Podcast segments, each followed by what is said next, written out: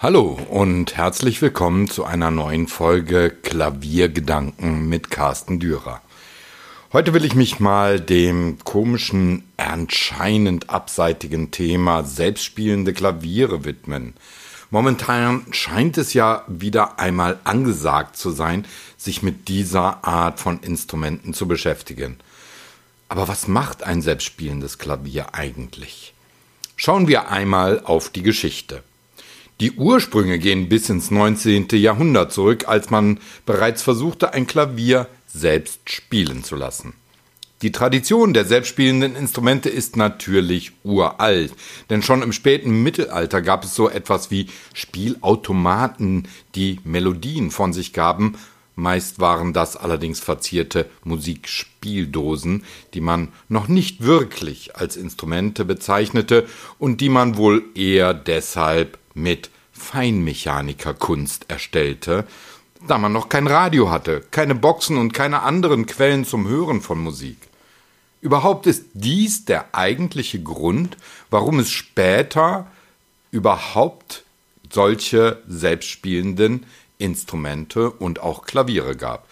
Denn entweder musste man selbst Musik machen oder man musste in Bars und Konzerthäuser gehen, um sich von der Musik beseelen lassen zu können.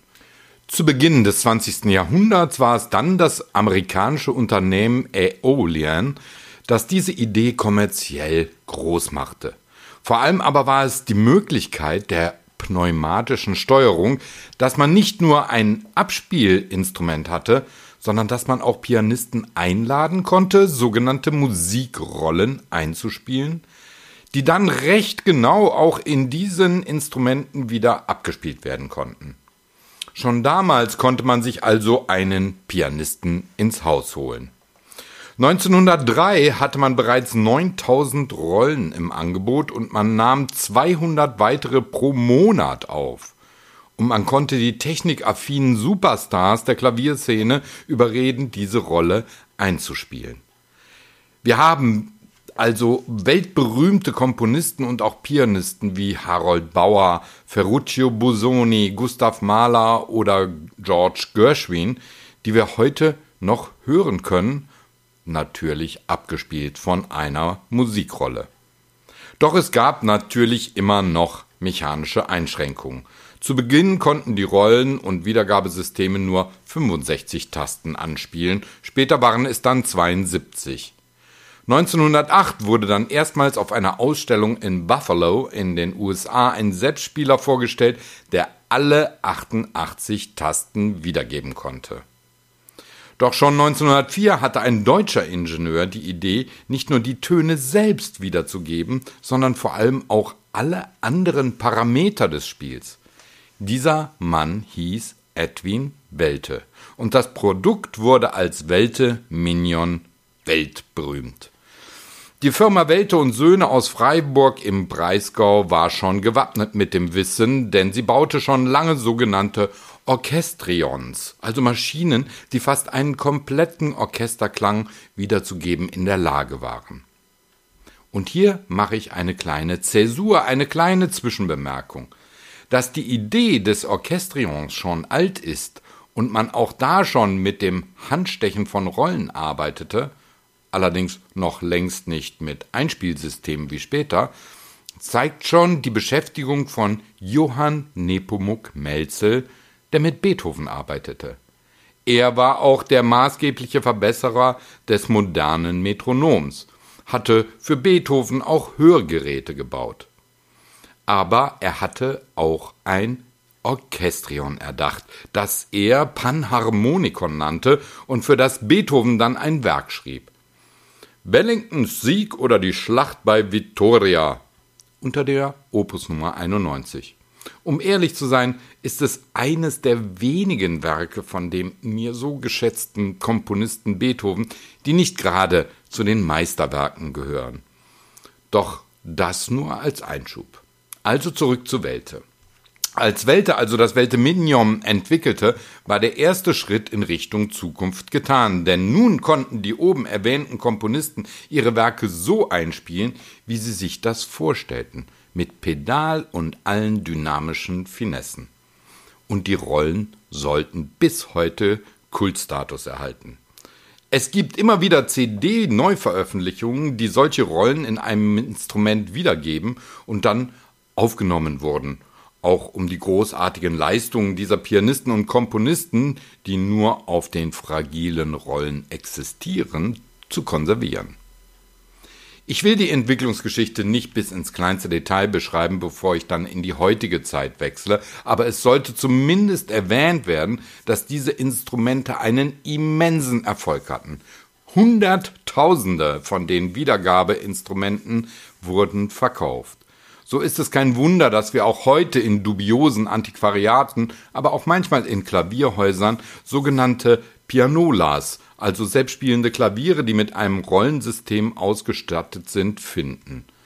Es, gibt, es gab irgendwann viele Firmen wie Ampico, die diese Technik ins Klavier einbauen. Wenn man auf ein Welte Minion Instrument stößt, hat man Glück. Allerdings sind die Rollen, die naturgemäß zigtausendfach verkauft wurden, manches Mal nicht mehr im besten Zustand, da das Papier der Rollen marode oder feucht geworden ist. Darauf sollte man achten, wenn man sich solch ein Pianola zulegt. Schauen wir auf die Entwicklung nach den großen Firmen wie Welte, Ampico oder Aeolian, die diese Instrumente herstellten. Das Radio hatte die Welt der Selbstspieler ersetzt und hatte mit weitaus günstigerer Technik die Möglichkeit geschaffen, Musik in den heimischen vier Wänden jederzeit zu hören – allerdings nicht immer die Klaviermusik, die man gerade hören wollte natürlich. Danach kamen dann Grammophon und dann auch die Plattenspieler, die noch Shellac-Platten abspielten. Diese sehr zerbrechlichen Schallplatten äh, aus, aus Shellac, die nur eine recht geringe Laufzeit hatten. Als dies aber, all dies aber führte dazu, dass die Selbstspieler, die ja viel Platz wegnahmen, ausgemistet wurden. Das wohl erste Unternehmen, das sich wieder mit dem Aufnahme-Wiedergabesystem in moderner Weise widmete, war das österreichische Unternehmen Bösendorfer. Mit dem sogenannten SE-Flügel hatte man den großen Konzertflügel Imperial, also dieses Monstrum von 290 Zentimetern Länge, mit einem Computersystem verbunden.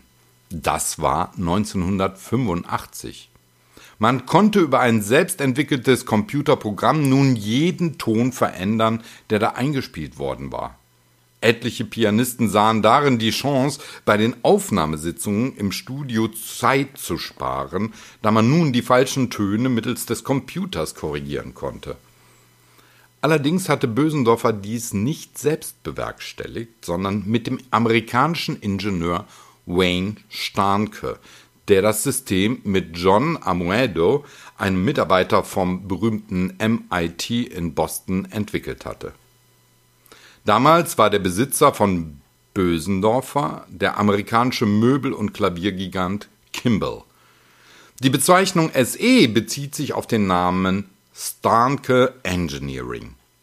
Allerdings wurden nur 37 solcher SE-Flügel in unterschiedlichen Größen von Bösendorfer hergestellt.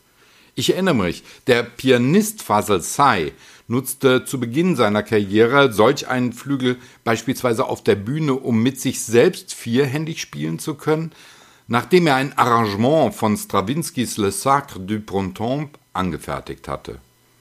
Das, das System des SE-Flügels arbeitete erstmals mit der sogenannten MIDI-Technik. Allerdings war ein außerhalb des Flügels bestehendes Computersystem erforderlich, das mit schwieriger Programmierung auf keinen Fall einen Massenmarkt im Auge hatte. Doch schon zu dieser Zeit war die Faszination des selbstspielenden Instruments wieder genauso groß wie seinerzeit zu Beginn des 20. Jahrhunderts mit den pneumatischen Selbstspielern. 1987 kam dann der große Instrumentenhersteller aus Japan Yamaha mit dem ersten Diskklavier auf den Markt. Diese Instrumente verfügten erstmals über sogenannte optische Sensoren, die beim Einspielen die Genauigkeit der mechanischen Wirkungsweise sensibel registrierten. Und das funktionierte sehr gut. Es war nicht genauer als zuvor beim SE-Flügel vom Bösendorfer, aber es war technisch leichter zu handhaben. Zwar war auch bei den ersten Diskklavieren noch ein großer Monitor auf dem, Moment, äh, auf dem Instrument platziert, um es zu steuern, aber das sollte sich nach und nach mit dem Voranschreiten der Digitaltechnik immer weiter reduzieren. Seit also 35 Jahren gibt es nun das Diskklaviersystem, das mittlerweile voll digitalisiert ist und mit unterschiedlichen Versionen immer genauer wurde, bis hin zum heutigen System, das unter dem Namen Inspire seine Dienste in Yamaha-Instrumenten und Bösendorfer Flügeln versieht, da Bösendorfer seit 2007 von Yamaha übernommen wurde. Vielleicht sollte noch erwähnt werden, dass auch Bösendorfer als Pionier in dem Feld von selbstspielenden äh, Klavieren mit Aufnahmesystem nochmals das Thema Anfang der 2000er Jahre aufgriff und den Bösendorfer Zeus mit C geschrieben Flügel vorstellte. Doch auch hier hatte man längst keine Chance mehr im bereits von Yamahas Disklavier dominierten kleinen Markt von selbstspielenden Instrumenten. 2005 wurde der letzte Zeus-Flügel von Bösendorfer ausgeliefert. Plötzlich, 2015, kam dann Steinway Sons auf den Markt mit einem Selbstspieler und machte aufgrund der Namensbekanntheit dieses Unternehmens sofort Furore. Der Steinway Sons Spirio erblickte das Licht der Welt. Dahinter steckte ein alter Bekannter, Wayne Starnke, der damals schon mit Bösendorfer das SE-System entwickelt hatte. Es hatte gedauert, bis Starnke sich mit den neuen Möglichkeiten vertraut gemacht hatte. Und plötzlich war da wieder die Faszination des Selbstspielers. Denn Steinway stellte die Spirio-Modelle wie eine absolute Weltneuheit dar. Yamaha muss sich gewundert haben, dass die Diskklaviere der eigenen Marke niemals solch ein Presse- und eine Presse- und Medienakzeptanz erhalten hatten. Nun, Steinway ist nun einmal eine weltweit extrem bekannte Marke. Doch das, was das Spirio-System von Anfang an zu einem Verkaufsschlager machte, war etwas anderes. Die eigene Bibliothek mit Aufnahmen, die man in den heimischen Wänden abspielen konnte. Hatte Yamaha gerade einmal 11.000 Songs in seiner Bibliothek, dem sogenannten Karst Radio von Yamaha, also einer digital abrufbaren Bibliothek, da konnte Steinway bald mit Apple Music weitaus mehr bieten. Die Spirius werden ohnehin über ein iPad von Apple gesteuert, also warum nicht zusammengehen? Doch was nun die Klassikfans noch mehr begeisterte, die beständig wachsende Bibliothek. Denn Steinway hatte ein Fund in der Hand. Die Steinway Artists. In dieser Liste sind die bekanntesten Pianisten der Welt zu finden. Und diese haben in den vergangenen Jahren beständig für die Spirio Bibliothek aufgenommen. So wird diese Bibliothek beständig vergrößert. Die Besitzer müssen gar nicht mehr selbst spielen können, sondern können damit prahlen, dass man Lang Lang oder Juja Wang sozusagen live im Wohnzimmer anhören kann. Seit zwei Jahren gibt es nun auch das Aufnahmesystem, das Wayne Starnke entwickelt hat. Das Ganze heißt nun bei Steinway Sons Spirio R, also das R hinter dem Spirio, das für Recording steht. Doch um ganz ehrlich zu sein, ist dieses System zwar gut, aber kann in puncto Genauigkeit nicht mit dem neuesten System der Diskklaviere von Yamaha mithalten. Aber wen interessiert es, wenn die großen Pianistennamen dafür eintreten oder einstehen? Steinway hat die Selbstspieler mit Aufnahmesystem wieder sexy werden lassen. Das Faszinosum der sich wie selbstständig bewegenden Tasten und Pedale hat demnach nichts an Attraktivität verloren. Dass Steinway nun aber fast so tut, als wäre es eine neue Weltsensation, ist schon eigenartig. Die Geschichte allein mit Wayne Starnke reicht bis Bösendorfer in den 1980er Jahren zurück. Natürlich ist das System nun viel leichter über ein iPad zu bedienen als das SE-System von Bösendorfer seinerzeit. Ob es genauer ist oder das Eingespielte tatsächlich genauso wiedergibt, wie es eingespielt wurde, steht dabei auf einem ganz anderen Blatt. Dennoch, bislang arbeiten vor allem Hochschulen im Bereich von Komposition mit diesen Systemen, mit seinen Möglichkeiten, um sie wirklich bis ins letzte Detail auszunutzen.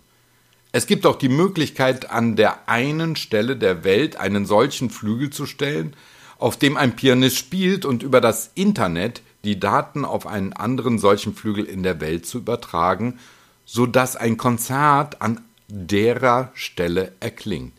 Videoübertragung kann inklusive geboten werden. Braucht man das?